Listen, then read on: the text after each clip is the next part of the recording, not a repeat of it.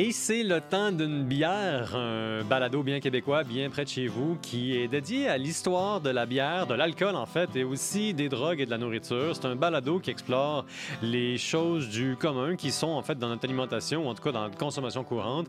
Mais on s'en va dans le passé, puis on parle des fois de légendes, d'histoire et de mythologie. Aujourd'hui, on va parler de saison libre, de Révolution tranquille, de Québec et aussi des fameuses saisons. Qu'est-ce que ça voulait dire historiquement? Donc oui, on va voyager. Avant tout, je dois vous dire une chose importante. Cet épisode est une présentation de Unibrou. Si vous ne savez pas qu'est-ce que Unibrou est, je vais vous le dire. C'est une véritable institution brassicole dans la province de Québec. C'est une microbrasserie qui n'en finit plus de gagner toutes sortes de prix. C'est un gage de qualité, mais aussi, comme vous le voyez pour le temps d'une bière, c'est un gage d'hospitalité, d'accueil et surtout de tradition. Une bière pour une histoire, pour une légende, pour une fierté, c'est le grand concept. Et aujourd'hui, j'ai la chance, l'honneur, Oh. le privilège. Ah, mais quand même! Hey, c'est pas pire, hein? en pas plus. Mais là, tu m'as interrompu, j'en ai, j'en ai enregistré encore deux ou trois. J'ai l'honneur, le privilège et le grand plaisir, évidemment, de recevoir Sylvain Bouchard, qui est un peu le grand porte-parole officiel de Unibrou. Et moi, je dirais plutôt le compteur en chef, parce que Sylvain, s'il y a une chose qui est, qui est très bon pour faire, parmi tant d'autres, évidemment, c'est de raconter des histoires. Et c'est ça le concept qu'on a aujourd'hui pour le temps d'une bière. On raconte une histoire à travers une bière avec Sylvain, comment ça va? Ben, je te renvoie. Ça va bien, merci. Et je te renvoie le compliment. Je suis heureux, également très heureux, content d'être ici avec toi parce que j'aime tellement l'histoire, les conter, mais l'histoire en général. Ouais. Puis de savoir que je peux être avec toi dans le studio pour parler de, de, de- de- de- de la culture du Québec, les histoires de la bière et tout. Je capote. Dans le fond, c'est moi qui te fais une fleur. Ce Sylvain Bouchard est commandité par le temps d'une bière. J'adore. Hey, c'est bon ça. Euh, question rapide pour toi. Ouais. On va juste faire un podcast sur cette question-là, fait que ça va être rapide. Euh, Qu'est-ce qu'on boit? Non, tu ne m'as pas demandé la question. J'espérais. Je m'en vais en, en voiture, je me disais, j'ai tellement qu'ils me disent qu'est-ce qu'on boit? Ah oui? On Comme boit- tout le monde en parle. Oui, ben c'est ça. Euh, on boit une nouveauté qu'Unibro a lancée à l'été 2022, une Mhm. bière qui s'appelle Saison libre. Donc, euh, Saison libre, ben ça dit tout. C'est une saison et elle se boit en toute liberté. Et c'est de ce dont je vais te parler aujourd'hui, autant de qu'est-ce qu'une saison? Et euh, pourquoi celle-ci s'appelle Saison libre, puis qu'il y a ce visuel euh, qui est à, à l'avant? Qu'est-ce qu'on voit là, sur le visuel? Moi, j'imagine, en fait, moi, je vois l'expo. Ouais. L'expo 66, 67 à Montréal. 67. Euh, trois personnes euh, qui ont l'air d'avoir beaucoup de plaisir, mais il y en a un qui a l'air un peu sceptique avec des lunettes de soleil, fait que euh, je le catégoriserai pas trop. D'accord. On voit une guitare puis une fleur de lysée, Oui. puis un arc-en-ciel avec quatre couleurs que je reconnais pas. OK. Puis il y a deux autres éléments intéressants que tu n'as pas nommés, soit le plus loin en bas à droite et le plus haut en haut à gauche. Euh, la, la saison bière belge. Non, non, non. Il y, a un, il y a un signe de peace and love. Ah, ben oui, ben oui, ben et oui, ben oui. complètement de l'autre côté, on a à un fait. fleur de lys qui s'envole vers le haut. Ah, il y a beaucoup de choses dans cette stock. Vous avez brassé des affaires. Mais la première chose que je ferais avant de t'en parler, Uh-huh. je vais écouter. Ah, moi tout, j'ai pas fait ça.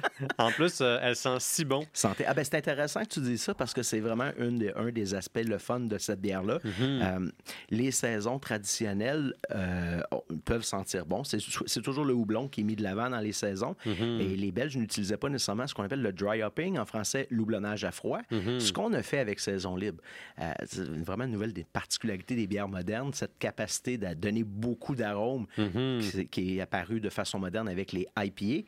Euh, on a fait ça avec Saison Libre. Donc, dès que tu l'as euh, Mhm. craqué, tu as dit Waouh, ça sent bon. Ouais. C'est pas mal l'houblonnage à froid J'avais l'impression que le printemps me revenait une deuxième fois. C'est pas pire, Ben hein? c'est tellement une bière pour ce temps-ci de l'année. Ça se boit à l'année, mais quand il fait chaud particulièrement. C'est léger, léger, léger, léger, léger et peintable. Tu n'as même pas goûté? Oui, j'ai Ah, goûté. C'est toi Ah, qui n'as pas j'ai pas goûté. Il m'accuse, lui, de ne pas avoir goûté à sa bière. Le nez, euh, le nez que tu as senti, qui, Mhm. euh, qui- qui- si je te demandais qu'est-ce que tu sens, tu me répondrais probablement je suis dans les fruités, agrumes, euh, oui, effectivement, un petit peu abricot et surtout, Ouais. euh, c'est quoi l'autre fruit donc? Et là, je te dirais litchi. Ah, litchi, c'est Ouais. tellement ça. Mon palais nasal est pas assez développé pour reconnaître le litchi, mais là, je l'ai reconnu. Le houblon qu'on a utilisé pour faire l'houblonnage à froid de cette bière, c'est le citra qu'on retrouve dans beaucoup de Oui, New oui. England IPA modernes, Mhm. qui, c'est- qui est traditionnellement pas dans une saison, euh, mais c'est beaucoup, en, c'est en grande partie ce que tu sens euh, dans cette bière. Ça, c'est ce qu'on sent, c'est ce qu'on boit. Là, enfin, tu as réussi à y toucher. Il va falloir peut-être que je te rappelle périodiquement que tu as le droit de boire de la bière, là, parce Merci. que là, je sais que tu as une bonne cadence pour parler. Euh, Le problème, c'est que j'en ai une bonne pour boire également. Donc, des fois, vaut mieux que je parle. Écoute, on va se contrôler l'un l'autre. hein. Ce balado prêche euh, quand même la modération. Euh, comme le disait, je sais plus trop qui, mais maintenant beaucoup de gens le disent, euh, boire moins, mais boire mieux. Attends, attends, attends, attends. C'est-tu une ligne que tu as préparée Non, pour non, me je- faire plaisir? Absolument OK, pas, bon, parce ben, que je- alors, t'arrêtes tout de suite. J'arrête, ok, j'arrête de parler. Parce que ta, prémisse était « Je ne me souviens plus de qui c'est Ça vient de toi? ». C'est un trademark de Nibrou. Ah oui! Nous avons la marque de commerce, le, le- pas la marque commerce, le, le droit légal sur cette Je ne phrase. savais pas. qui a été, euh, entre autres, pondu par euh, Mario Dair. À l'époque, il travaillait en collaboration avec nous.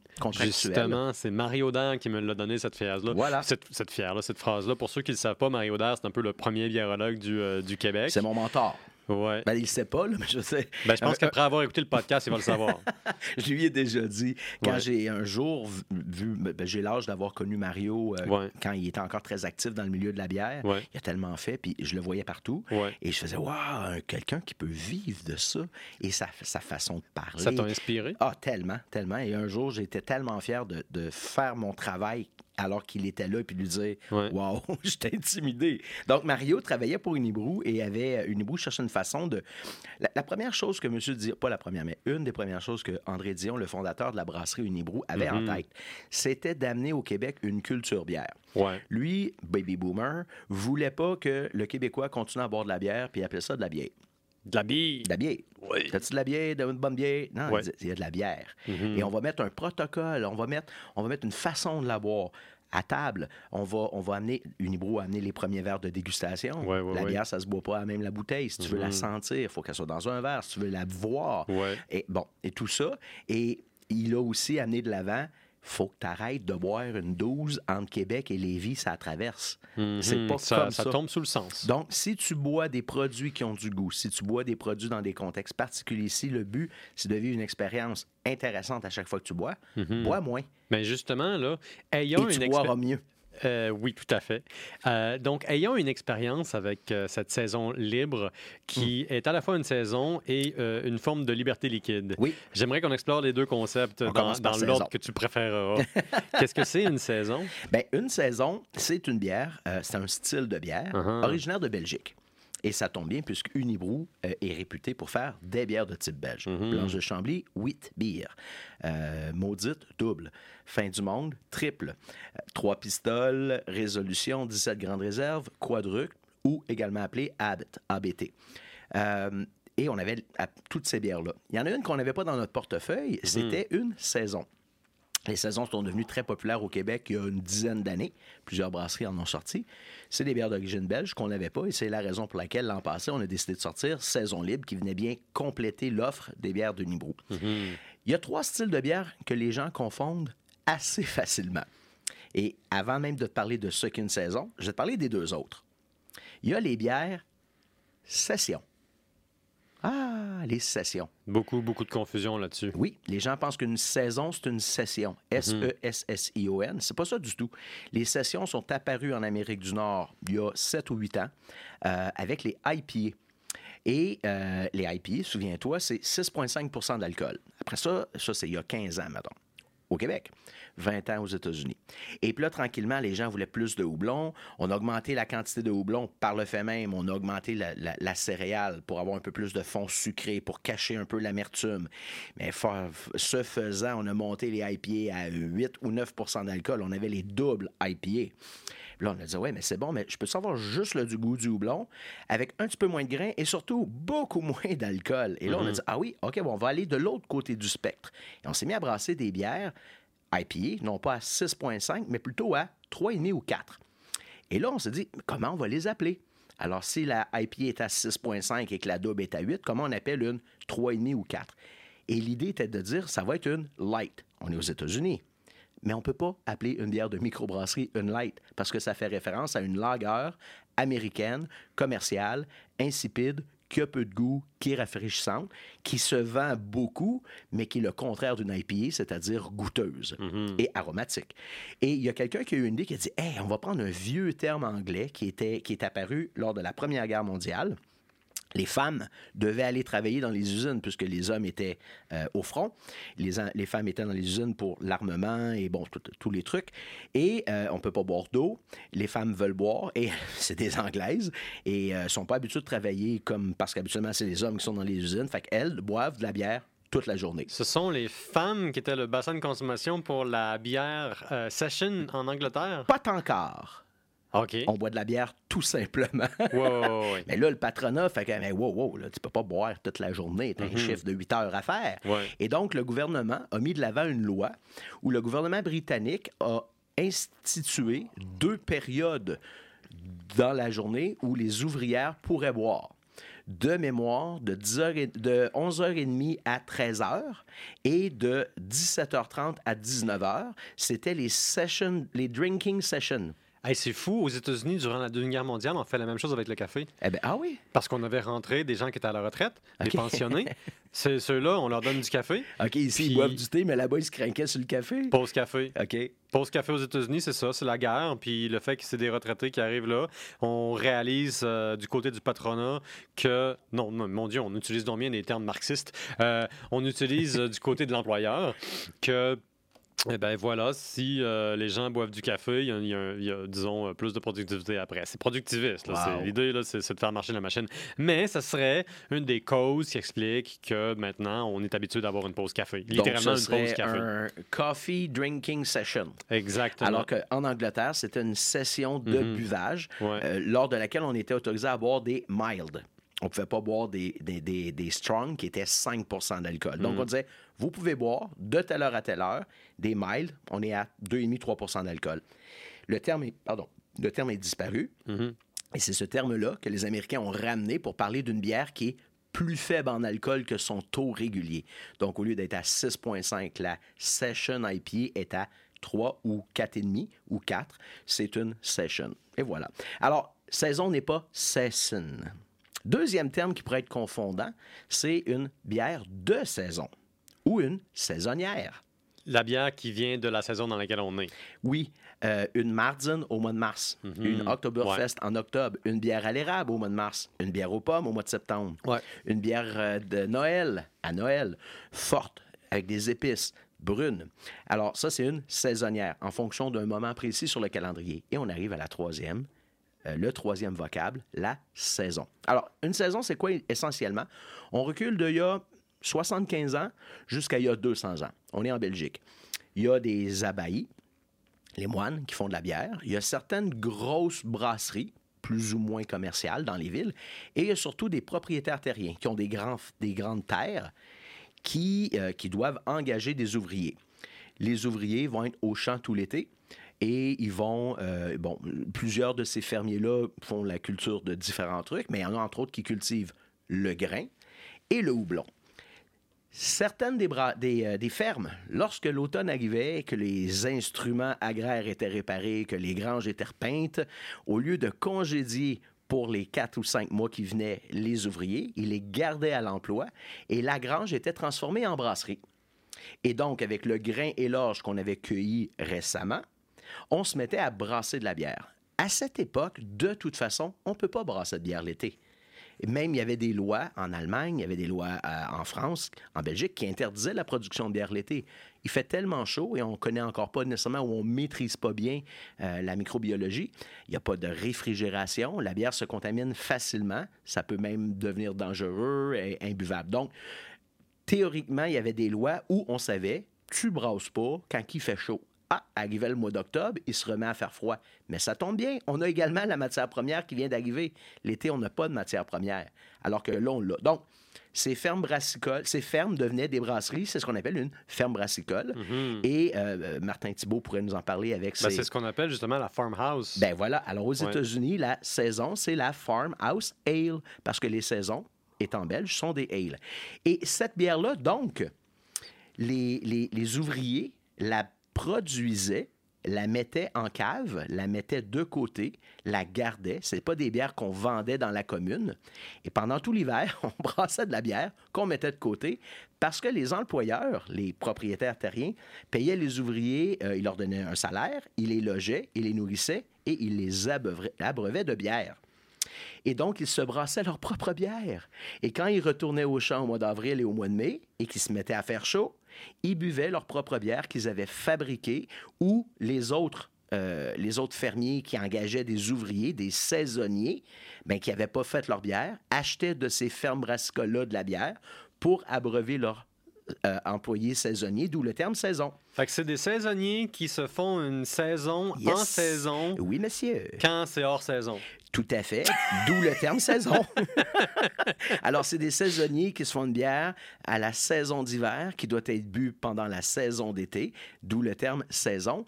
Euh, mais tu auras surtout compris que cette bière, à la base, elle est conçue pour être hyper rafraîchissante. Mhm. Et c'est pour ça que tout à l'heure, on disait, waouh, c'est l'automne, c'est le, printemps, l'été qui s'en vient, c'est le type de bière idéal. À l'époque, il n'y a pas de réfrigérateur, il n'y a pas de thermos, il n'y a pas de ice pack pour amener tes trucs froids au champ. Donc, ta bière sera forcément chaude. Elle doit être bâtie pour être rafraîchissante tout de même.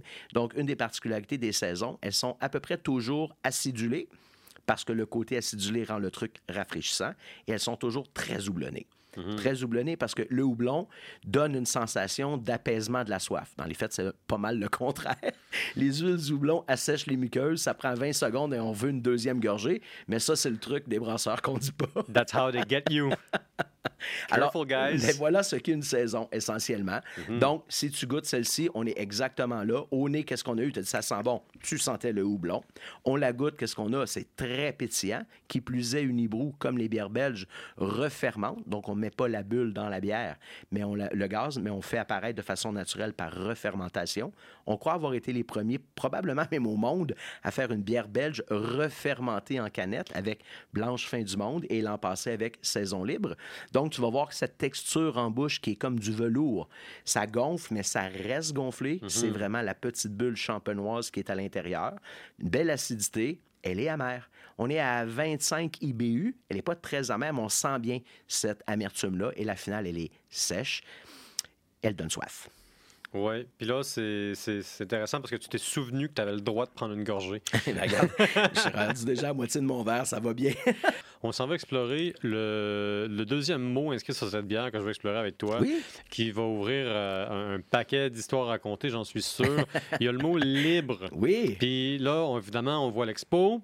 Ouais. On voit qu'est-ce que représente aussi l'Expo Montréal de 1966-67. Je suis jamais capable de m'en souvenir. 67.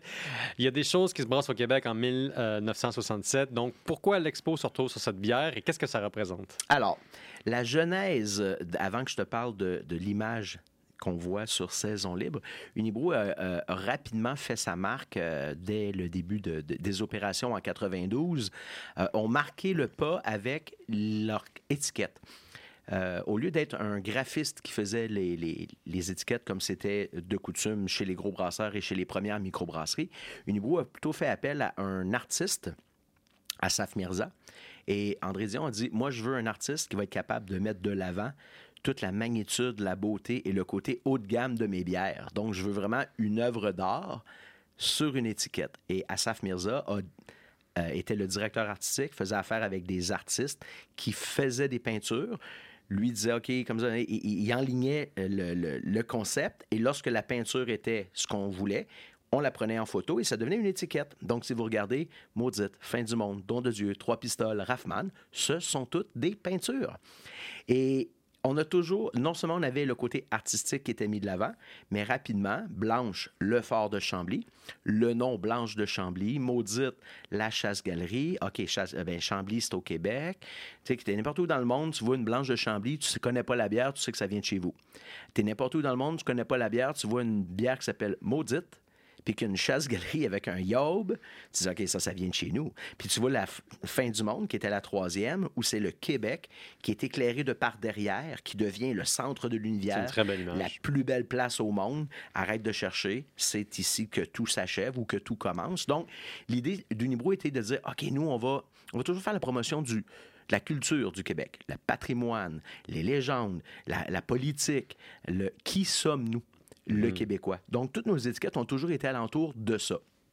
J'arrive à saison libre.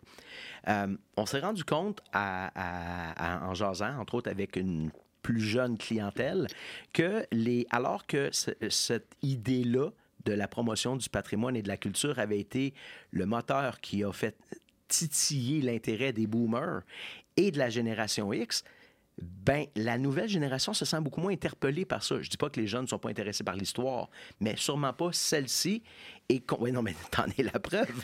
Euh, mais euh, sûrement pas cette histoire-là, et surtout pas comptée. Et, et on se faisait dire des choses qui ressemblaient un peu à ouais, mais rigodon, ceinture fléchée, pas trop sûr. Ça fait un peu vieux jeu. Tu comprends? Donc, l'idée avec Saison libre, ben, on s'est dit comment pourrait-on rajeunir un peu?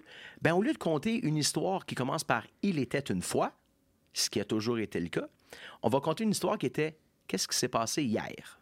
Parce qu'au lieu d'aller dans à une époque lointaine, à l'époque où pour communiquer, on devait faire une peinture, mais on va aller dans le plus proche. Et là, on a décidé de tabler sur un moment historique du Québec qui a fait, qui a pavé la voie, non, mais pas que pavé la voie, qui a bâti le Québec moderne, et c'est la Révolution tranquille qui s'amorce milieu des années 50, même peut-être un peu avant avec Godbout, mais vraiment avec l'élection de Jean Lesage en 1960, on passe vraiment à l'attaque. Le Québécois décide de se prendre en main. En 62, l'élection de Jean Lesage, son slogan, maintenant Maître- ou jamais, maître chez nous. Et c'est ça qui est le vrai début de la Révolution tranquille. Et c'est ça qu'on a voulu mettre sur, sur, la, sur l'étiquette de saison libre. Le début d'une fermentation d'un certain type de fierté.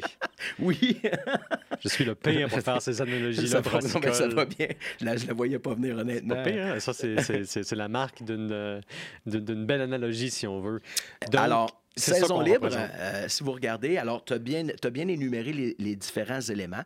On voit euh, la boule, qui était le pavillon de l'Expo dans 1967. L'Expo était quoi? C'était l'exposition universelle. À chaque année, une ville internationale reçoit la planète et met de l'avant les innovations technologiques de chacun des pays. Et Montréal, euh, d'ailleurs, la Tour Eiffel est arrivée dans ce contexte-là. C'était pour l'exposition universelle de, je me souviens plus quelle date, à Paris. Donc, le summum de, l'innovation, c'était la télécommunication. Donc, la Tour Eiffel, de l'ingénierie incroyable, une tour de télécommunication en haut, c'était ça. Et Montréal dit non seulement on va montrer euh, de l'avant ce que ce que l'ingénierie moderne de 1967 peut faire, mais ils ont donné aussi une thématique. Ils l'ont appelé la- l'exposition Terre des hommes. Et c'était chaque pays qui venait montrer sa propre culture. Et pour moi, c'était tellement significatif. Alors que le Québec a toujours été refermé sur lui-même. Pourquoi? Ben parce que euh, jamais vraiment propriétaire de son, de son territoire. Euh, le Québécois était méprisé par le français. Euh, après ça, ben, arrive la conquête. Le français disparaît. Euh, le Québécois est encore là. Le, le, le Canadien euh, qui parle français. Mais là, c'est l'anglais qui prend possession du territoire en sur ce point-là, 1760. sur ce point-là, très intéressant que jusqu'en 1960, à peu près, les Québécois se réfèrent eux-mêmes comme étant des Canadiens? Euh, non, j'ai passé 60. C'est pas mal à ce moment-là. Ça arrive avec euh, euh, l'évêque. Mhm. Après l'élection de 1960. En fait, 72, on Mhm. commence déjà à, à- à mettre ça de l'avant. Et l'évêque va même faire de la fête du Québec, la fête nationale, la Saint-Jean-Baptiste. Alors que la Saint-Jean-Baptiste, c'est une fête française. Là. Je veux dire, ça se fête en France, dans toutes les communes, dans tous les villages. On célèbre la Saint-Jean-Baptiste. On le faisait ici depuis l'époque des Patriotes, entre autres. Euh, on on- on s'est vraiment à- approprié un peu plus cette fête-là. Mais c'était notre fête la plus importante. Mais là, ça ne devient pas la fête la plus importante ça devient la fête nationale. OK, mais là, on n'est pas à la même place. On déclare que maintenant, on est une nation et on ne s'appelle plus Canadien-Français, mais on devient des Québécois. Et c'est un peu pour ça que tu vois aussi, si tu regardes comme faut sur, euh, sur l'étiquette, ben on voit la fleur de lys qui sort de terre et qui prend son envol. Comme une fleur qui pousse. tout à fait. Et, et elle, elle part par la gauche. elle part par la gauche. Parce qu'au Québec, tout s'est fait à travers le bien-être collectif. Ouais. Et, et d'ailleurs, pourquoi y a-t-il en bas à droite une, euh, un, un- un signe de peace and love? Parce qu'on est probablement la seule place au monde qui a fait une révolution sans armes aucune effusion de sang. Ce qui, paradoxalement, n'est pas bon pour les historiens parce que c'est la Révolution tranquille. Ergo, elle est plate. Moi, j'étais en Russie, j'ai eu droit à un cours d'histoire du Québec par un Russe. Demande-moi pas comment c'est arrivé. Puis, il parlait en russe, là. Je connais plus ou moins le russe. traducteur? Non, il me donnait le cours en russe, je comprenais 30% Puis, euh, à un moment donné, j'ai compris qu'il parlait de la euh, Révolution tranquille. Euh, c'est pas quand une révolution. Puis c'était tellement surréaliste. Imagine, dans, des locaux d'une université des humanités, euh, à à peu près 2 km du Kremlin, puis il y a quelqu'un qui t'explique, en termes marxistes d'ailleurs, l'histoire du Québec. C'est complètement débile. Wow. Mais, mais tu sais, il disait ça, là. il disait c'était la révolution tranquille, ça devient moins bourgeois là, ça s'est pas passé sous, l'Union soviétique, là, mon cours, là, ça s'est passé euh, récemment. Mais ce que je trouve intéressant, c'est que le langage est très marxiste. En tout cas, du 30% de chaque mot qu'il a dit que j'ai compris. Fin de la parenthèse. Cela dit, euh, je la trouve pas si plate que ça si un Russe s'y intéresse. Bon point. Et elle reste unique. Donc, le, le logo qu'on a mis là, qui est le logo du Peace and Love, qui est tout à fait approprié à la fin des années 60, on était aux États-Unis, euh, vraiment, c'était le mouvement Peace and Love qui était de l'avant, qui est allé un petit peu aussi en Europe, mais nous, on était vraiment dans cette vague-là, Peace and Love. Mais le Peace and Love qui réfère à l'époque, réfère surtout à on a fait une révolution qui est tranquille. On l'a pas faite par les armes. Ça a été ça, notre Peace and Love. Ça a été ça, notre Peace and Love. Alors qu'il y avait des manifestations incroyables euh, à Prague, alors qu'il y avait euh, mai 67 ou mai 68 à Paris, euh, c'était violent. Bon, je dis pas qu'il n'y a pas eu de violence ici, il y en a eu, surtout auparavant, avec les revendications syndicales. on a eu plusieurs émeutes et tout ça. Mais en bout de ligne, on a réussi à changer un régime, on a réussi à changer une politique, on a réussi à, s'approprier un, peuple, pas un peuple, une nation sans armes. Donc, le, libre, il vient un peu de là. Saison libre, ben on, prend, on, s'affranchit des Anglais. On s'affranchit du clergé. Tout ça, c'est fait à cette même époque-là. Donc, la liberté et la bière, elle est fraîche, légère. C'était l'insouciance d'un jeune qui part de chez lui. La vie est devant lui. Et c'est ça qui est arrivé au Québec. Le début d'une aventure, si tu veux. Vraiment. Moi, je vois ça littéralement comme une émancipation générale de la population, surtout par rapport à la mainmise économique d'intérêts, euh, disons, anglo-canadiens ou américains, qui jusqu'alors dominaient littéralement euh, la société. Bien, définitivement. Euh, d'ailleurs, je, vais voir, on va voir un peu plus, un peu plus loin quelles étaient les sept réalisations de Le Sage. Euh, et, le, côté économique fait partie de la chose. Tu peux pas devenir euh, autonome et être un peuple qui, qui, qui peut aller loin si tu es pauvre. On a toujours été pauvre. Fait que non seulement on veut être chez nous maître, puis on veut pas être pauvre. On veut contrôler notre économie. C'était, on va le voir un peu plus tard, mais ça arrive. Mais la liberté, le saison libre, euh, en 67, on est exactement à la même époque. On a De Gaulle qui vient à Montréal qui s'en va sur le perron de l'hôtel de ville. moment de l'histoire. C'est hallucinant. C'est surréaliste. C'est surréaliste. C'est jamais tu vois un, c'est même pas un diplomate, c'est un président d'un autre État qui vient s'ingérer dans de la politique interne, surtout pas quand tu es reçu non pas par le Québec, mais tu es reçu par le Canada, et tu vas prendre position pour une faction d'une province de cet État-là qui revendique des droits, puis tu vas, tu vas appuyer ça. Je veux dire, c'est unique. Tu sais qu'on avait caché une micro, hein? Il y avait des gens qui savaient qu'ils s'en venaient. On a délibérément caché le micro. on ne voulait pas qu'ils parlent. Ils avaient peur, ils avaient peur qu'ils disent quelque chose qui largue une bombe. Non, non, c'est vrai. Là. Il y a eu un documentaire là-dessus. On a caché le micro. On ne voulait pas qu'il parle. On voulait pas on voulait pas prendre une chance parce qu'il était un peu imprévisible. Lui-même, il ne savait pas ce qu'il allait dire. En tout cas, c'est ce qu'il a dit dans un mémoire plus tard. Il ne savait pas s'il allait se prononcer en faveur, mais il a dit grosso modo, s'il y a un micro puis que je parle, c'est probablement certain qu'il y a une chance que je dise que c'est bon l'indépendance pour le Québec. Donc en 67, il nous lâche un. Euh, un gros Vive le Québec libre. Libre. La bière s'appelle Saison libre. Et eh bien voilà. Et, et derrière, c'est la boule de 67 parce que, et puis, je suis pas en train de dire qu'Unibou fait l'apologie de, de l'indépendance. C'est pas ce qu'on dit du tout. Mais on dit que cette époque-là charnière, hmm. dans ce qui est devenu le Québec, eh ben, elle, prend vraiment ses assises en 67, parce qu'on a un, un, chef d'État qui vient nous légitimer dans notre démarche, mm-hmm. qui met un mot qui est la liberté, donc qui veut dire euh, débarrassez-vous de vos chaînes, débarrassez-vous des contraintes, prenez le contrôle de votre destinée. Euh, la bière, elle est légère, elle se boit bien, elle est, elle est, elle est comme la liberté euh, que le, le Québec décide de prendre à ce moment-là. C'est le côté festif qui se mêle à la fierté. C'est comme une, une saison, c'est comme le printemps du peuple québécois, si on veut. Ouais. Mais il y a deux choses sur lesquelles je veux te, te- te relancer là-dessus. Euh, Qu'est-ce que Expo 67, je vais finir par m'en rappeler, a représenté dans les années qui ont suivi pour le Québec? Puis après ça, évidemment, c'est les fameuses réalisations de Jean Lesage. Ben, pour moi, ce que, euh, Expo 67 euh, a permis de faire, c'est que jusqu'avant ça, on est fermé sur nous-mêmes. Bon, on est dominé par le clergé. Tu, tu, tu, dis rien, fais rien, ne t'exprime pas, n'espère pas mieux que ce que tu as. Ne sommes-nous pas nés pour un petit pain? Donc, à partir de là, pourquoi je m'intéresserais à l'autre? Ça peut pas être mieux ailleurs. En plus, on est pauvre, on n'a pas d'argent, on est des ouvriers mal payés, exploités. On ne peut pas voyager. Tu n'as même pas de vacances. Il n'y a pas de code du travail. Les Anglais nous dominent. On ne peut pas rien revendiquer. Euh, bon, alors, quelle est notre perspective d'avenir? Il n'y en a pas. On est refermé sur nous. Pourquoi? Parce que tabassé par les Anglais, tabassé au sens...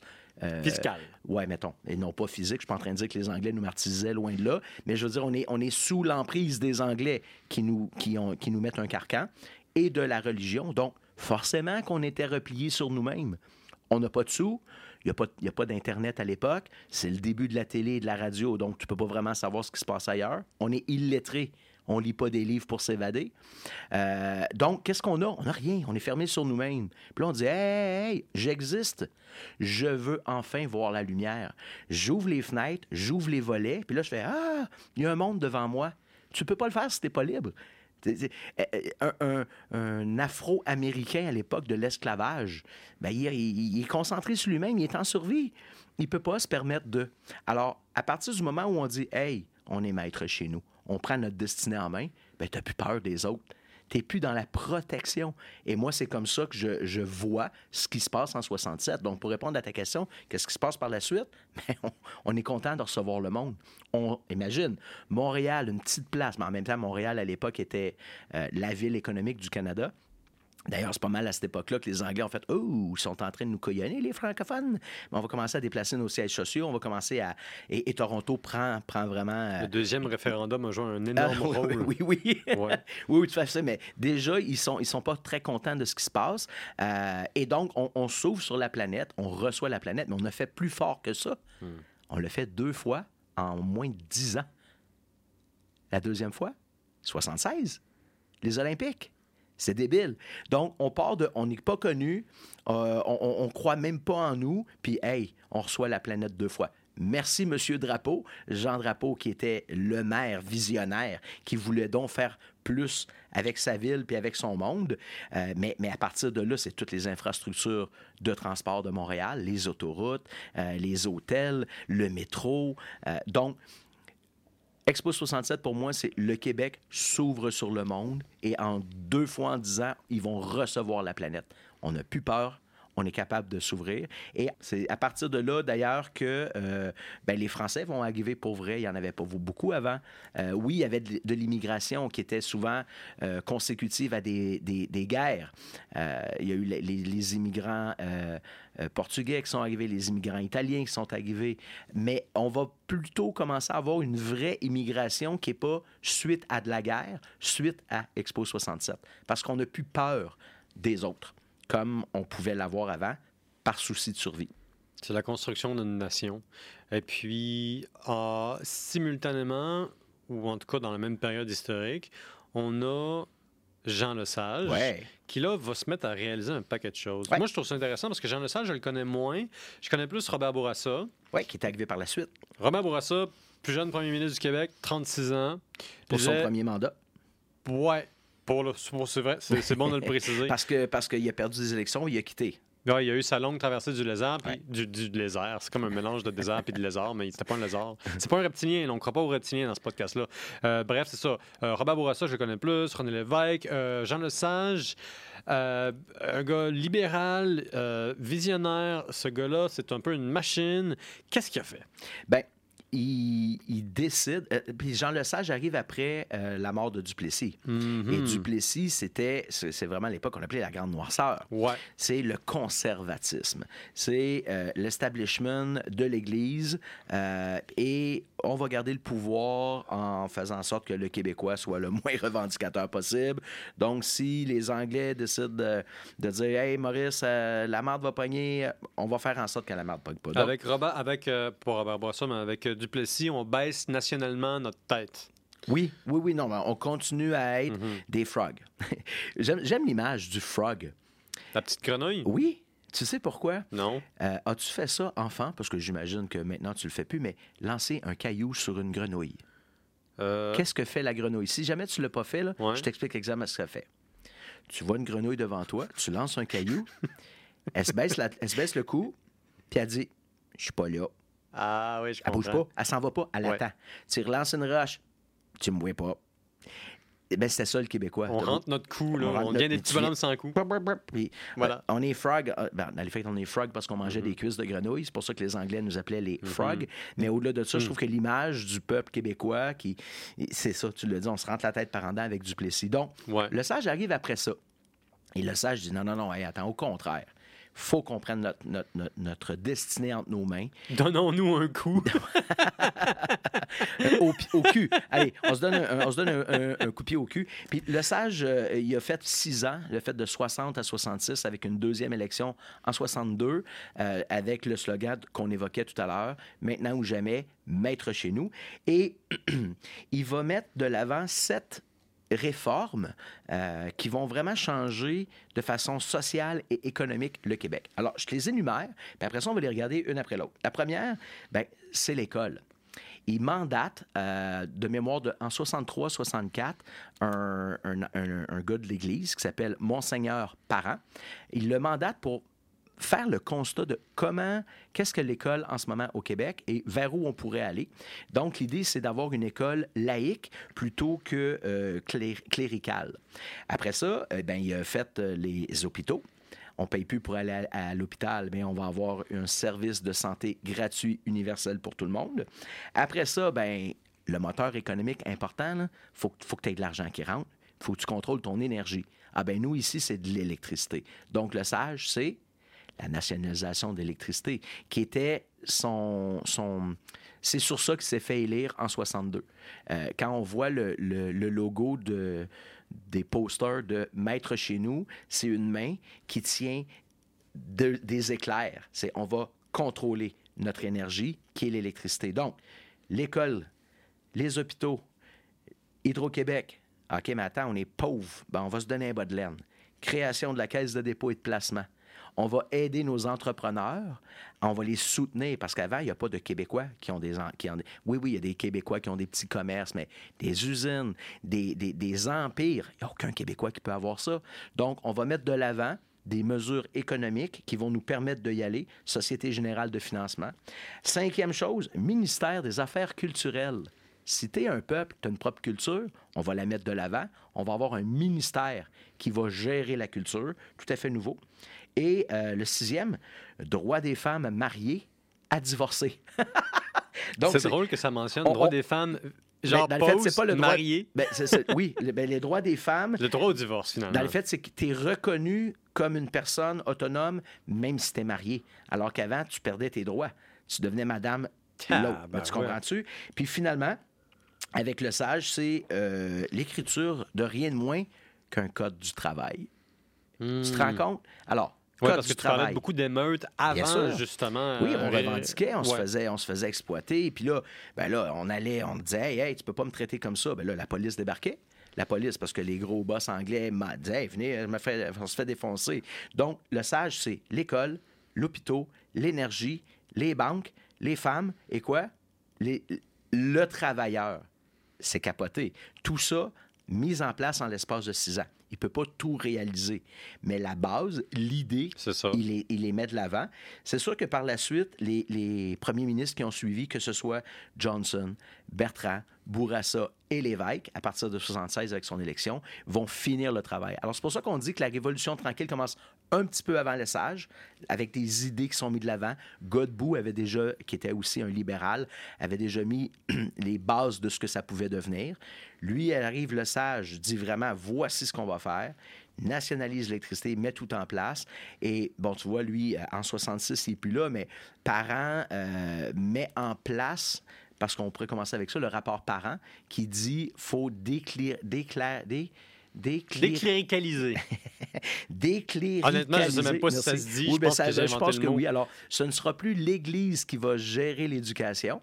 Donc, ce ne sera plus des frères, ce ne sera plus l'instruction chrétienne, ce ne sera plus des religieuses dans les couvents. Oh, le mot, c'est séculariser. C'est ça? Oui, séculariser. on va séculariser l'école. C'est pas décléricaliser, c'est séculariser. Parfait. Alors, voilà, maudit français. Ah. Je veux dire, la langue française, c'est tellement compliqué pour rien. L'anglais, c'est tellement simple. C'est ce qui lui donne toute sa beauté. Et tu as raison, c'est plus lyrique. Alors, le euh, parent dépose son rapport et en 68, on applique le rapport parent. Ça veut dire quoi? Ça veut dire que l'école gratuite pour tous. Mm-hmm. Tu peux pas développer des trucs. Tu, peux, tu vas être un patenteux, mais tu pourras jamais aller bien, bien plus loin que Mm-hmm. ça.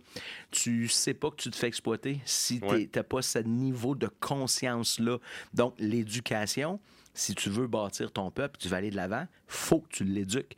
Donc, la première chose qu'il met en place, ben, c'est OK, tout le monde va aller à l'école. On Ouais. va scolariser notre peuple.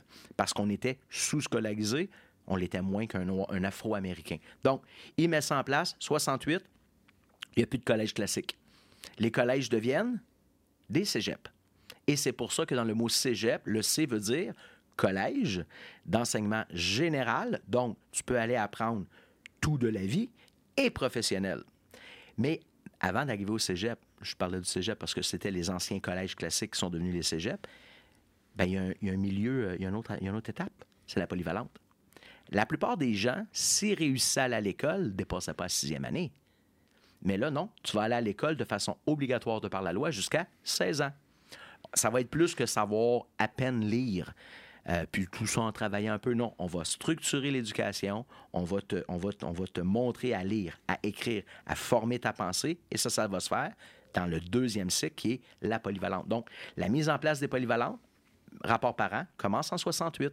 Et c'est pour ça qu'en ce moment, notre parc immobilier de polyvalente, il, est- il est prêt pour être rénové. Ben oui. Parce que toute, la plupart des polyvalentes ont Ouais, été créées ça a tout été construit en 50 ans. 1968. Il y a toutes les arcs climatisés à 50 ans. changer, il y a tous les toits à changer. Du béton, pas de fenêtre, mauvaise aération. Ouais, tout va mal, là, Mais- tout- il y a tout à changer. C'est comme les ponts aux États-Unis, il y en a 5000 à reconstruire. Ouais. Qui va faire ça? Ça va prendre 1000 ans? Il y a trop de clauses qui se sont rajoutées? Mais ça, c'est un autre sujet. Ouais, c'est un autre sujet. Donc, l'éducation, euh, l'école primaire, ça allait. Non, on met de l'avant les Mm. polyvalentes, suivi d'un cycle qui n'existe nulle part en Occident. Le cégep. C'est une zone tampon, hein? Il n'y a pas ça dans le Canada anglais. Il n'y a pas Mm-hmm. ça aux États-Unis. Nous, on va te rajouter. Dans le fait, on fait une année de moins de polyvalente. Puis on, va à l'université une année plus tard. Il y a un deux ans de jeu, là, c'est le cégep. Puis la plupart des bacs aussi, euh, mettons, euh, dans le reste du Canada, vont avoir 4 ans, Oui, alors que nous, ça va être 3 Oui, ou parce que le cégep- c'est. Ah, C'est vraiment une zone, et, et- et on l'imagine comme ça, on va te former de façon générale Mhm. pour te permettre d'aller à l'université après. De toute façon, elle sera gratuite. C'est la création de l'UCAM, du réseau des écoles publiques du Québec. Euh, avant, c'était privé. McGill, l'Université de Montréal, c'était l'élite qui pouvait y aller. Mais là, avec le rapport parent, non, non, ça devient accessible et gratuit à tous par le réseau des universités du Québec. Et c'est là qu'ils vont apparaître dans toutes les grandes villes, Chicoutimi, Rimouski, Sherbrooke, euh, euh, euh, Montréal, bien sûr. Donc, le, le cégep permettait d'avoir une formation générale. Vois ce que tu as le goût de faire, puis tu iras finir ton éducation ou ton apprentissage à l'université. Mais si tu sais déjà ce que tu veux faire, ben, tu pourras le faire de façon professionnelle. Et ce qui est drôle, c'est la raison pour laquelle on est la seule place en Occident Mhm. qui, au niveau collégial, on a des cours de philosophie et d'éducation physique. Et ça, c'est les restants de l'époque ben, des frères. C'est le restant des cours classiques. C'est le Chez les restant des cours Jésuites aussi, qui était pas mal, je sais pas, euh, l'école la plus disponible euh, physiquement et économiquement pour l'élite, il y avait des cours d'éducation physique qui étaient du sport obligatoire, si on voulait. Un esprit sain dans un corps sain. Voilà, une très vieille maxime occidentale. Donc tout ça est très beau et très bien. Oui. On a vu ici avec toi la saison puis la liberté à travers la saison libre Oui. de Unibrou. Puis on a vu comment Jean Lesage, grosso modo, a jeté les bases d'un Québec moderne Oui. en lançant des grands projets qui se sont continués bien après lui. Si tu as une chose à dire pour conclure cet épisode délicieusement houblonné au printemps, euh, pour donner un peu une impression de qu'est-ce que ça nous a donné aujourd'hui, quel a été cette, cette espèce d'héritage-là aujourd'hui, en 2023, on est rendu où, d'après toi? Euh, ben, on est rendu, je pense, à l'âge adulte. Et il est temps de se prendre en main pour vrai. Fini l'adolescence. Nos premières années d'expérience, le fun, euh, seul en appartement, sont derrière nous. C'est le temps de se trouver un job. ben, c'est le temps de dire, je fais quoi, là? Mhm. Moi, je pense. Donc, c'est comme, euh, je vais le dire en anglais, c'est un statement. Euh, Prenons-nous, on fait quoi, là? là Ouais. Tout nous appartient. Puis là, ben, on, on veut aller jusque où? De façon pratico-pratique, je dirais qu'on a des bases intéressantes. On a maintenant des leviers économiques qui Mhm. fonctionnent. Le fameux modèle québécois, il y a des défauts, mais il a été efficace et il a servi à faire en sorte qu'on a, des, on a maintenant des entrepreneurs québécois qui fonctionnent. On sait que ça marche. Euh, on, a, on a des, des géants.